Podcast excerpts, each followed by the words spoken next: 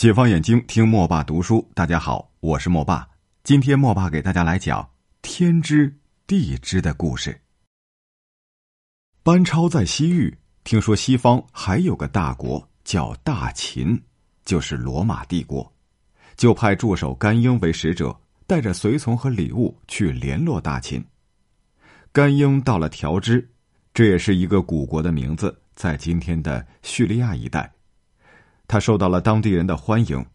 条支国是个半岛，都城造在山上，周围四十多里，西面是大海。那地方又热又潮湿，老有狮子、犀牛等猛兽出没，走陆路很不方便。甘雍打算乘船去。有一个安息的船夫劝告他说：“我看您啊，还是别去了，海大的很。”行船得冒极大的风险，碰巧了，顺风顺水也得三个月功夫，风向不凑巧，两年也到不了。我们到大秦去，船上总得准备着三年的粮食。大海茫茫，望不到边儿，船里的人免不了想家。要是得了病，或者遇着风浪，死的人可就不少了。你们东方人。怎么受得了啊？甘英谢过了那个安息人，回来把经过报告了班超。刚巧安息的使者到了，带来了安息的狮子和调制的大鸟作为礼物，要送给汉朝皇帝。班超这时在西域已经三十年了，他就派他的儿子班勇陪着安息国的使者上洛阳去，还趁这个机会上了一封书给汉和帝。他说。我死在西域也无所谓，只怕以后的人因为我不得回国，不敢再出来了。我即使回不到酒泉郡，只要能活着进玉门关，也心满意足了。我的儿子从小生长在西域，我能在活着的时候让他回来看看父母之邦，我真够造化的了。可汉和帝没给他回信。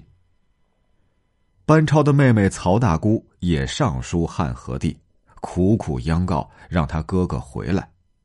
汉和帝这才下了一道诏书，派中郎将任尚为西域都护去接替班超，召班超回朝。公元一零二年八月，班超回到洛阳，九月里就死了，死的时候七十一岁。过了三年。汉和帝年纪轻轻的也死了，皇后邓氏没有儿子，就把后宫生的一个不满两周岁的婴儿立为太子。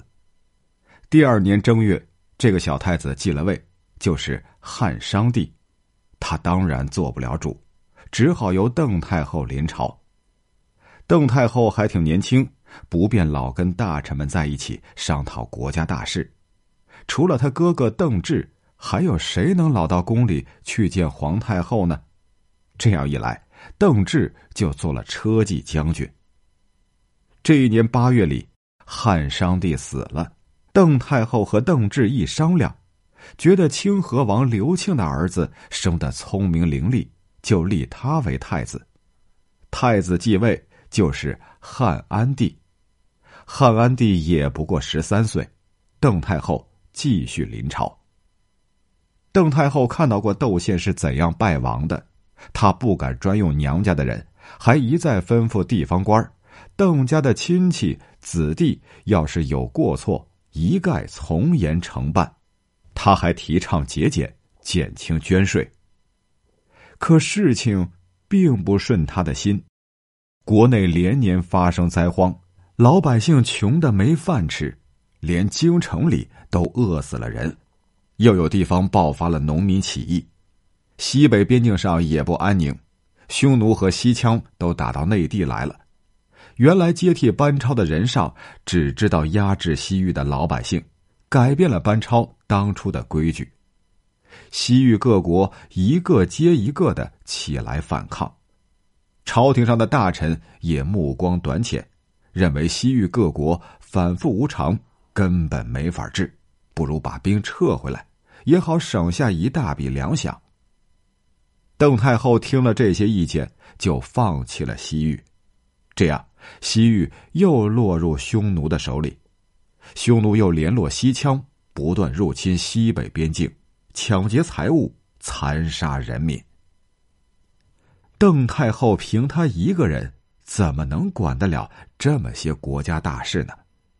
他叫邓志推荐有名望的人到朝廷里来办事。邓志果然推荐了一个人，就是华阴人杨震。杨震很有学问，他家里穷，靠教书和种菜过日子。弟子们替他种菜，他不让，说免得耽误他们的功课。他教了二十多年书，人们都说他道德高，学问好。邓志听到了，先推荐他为茂才，也就是秀才，请他当荆州刺史。后来又调他去东莱当太守。他到东莱去上任的时候，路过昌邑，在驿站里住了一宿。昌邑县的县令王密本来是杨震推荐的，王密也许为了感谢杨震，也许为了要他提拔，就在夜里去拜见他，献上了十斤黄金。杨震对他说：“我知道您是怎么样一个人，您怎么不知道我呢？”王密说：“哎，您先别说这个，我给您送点礼，您何必客气呢？再说，反正半夜里没有人知道，您就收了吧。”杨震一本正经的说：“天知道，地知道，你知道，我知道，你怎么能说？”没有人知道呢。王密听了，臊得连耳朵根也红了，只好拿着黄金退了出去。杨震做了好几年太守，仍旧是两袖清风，家里人吃的是蔬菜，走路靠两条腿。有个朋友对他说：“为了子孙后代，您多少也该置办点家产呀。”杨震笑着说。让我的后代做个清白官吏的子孙，这份遗产还不够阔气吗？杨震到了京师，做了太仆，也就是管车马的官儿后来又升为太常，也就是管祭祀的官儿这会儿邓志又推举他做了司徒，大臣们都尊敬他，邓太后也特别信任他。这时候。汉安帝已经二十六岁了，朝廷上有了这么一个司徒，邓太后该可以放心了。为什么他还要自己临朝，不把大权交给皇帝呢？原来他有他的苦衷。汉安帝小时候聪明伶俐，没想到他越大越不像话，只知道吃喝玩乐，不知道上进。邓太后挺不高兴。他看到河间王的儿子刘毅人才出众，就封他为平原王。汉安帝的奶妈王胜见邓太后喜欢刘毅，就起了疑心，只怕邓太后要改立刘毅为皇帝。他勾结了李润和江京两个内侍，在汉安帝跟前说邓太后的坏话。汉安帝挺相信他奶妈的话，对邓太后又是恨。又是怕。公元一二一年，邓太后病了，还咳了血。她辛辛苦苦的临朝十八年，死的时候才四十一岁。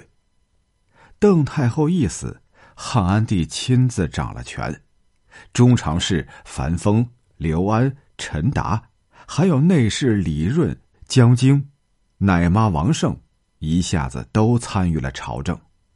这批人交了月。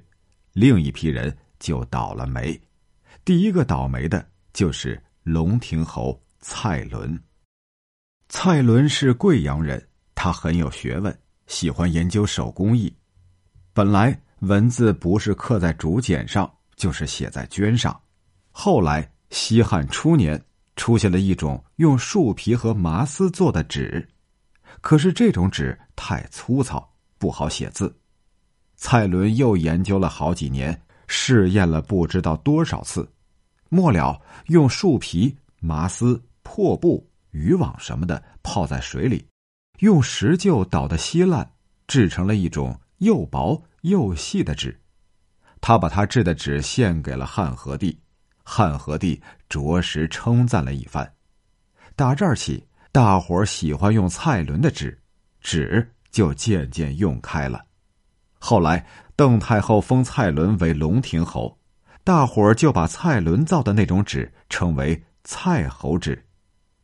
邓太后一死，有人向汉安帝告发，说蔡伦从前奉了窦太后的命令杀了汉安帝的祖母。